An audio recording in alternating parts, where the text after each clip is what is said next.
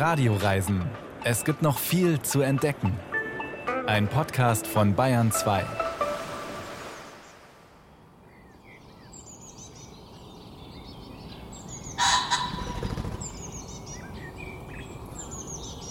Die Menschen sind normalerweise mit das Wichtigste bei unseren Radioreisen. Wie leben sie woanders? Was treibt sie an? Was haben sie gebaut? Welche Kultur entwickelt?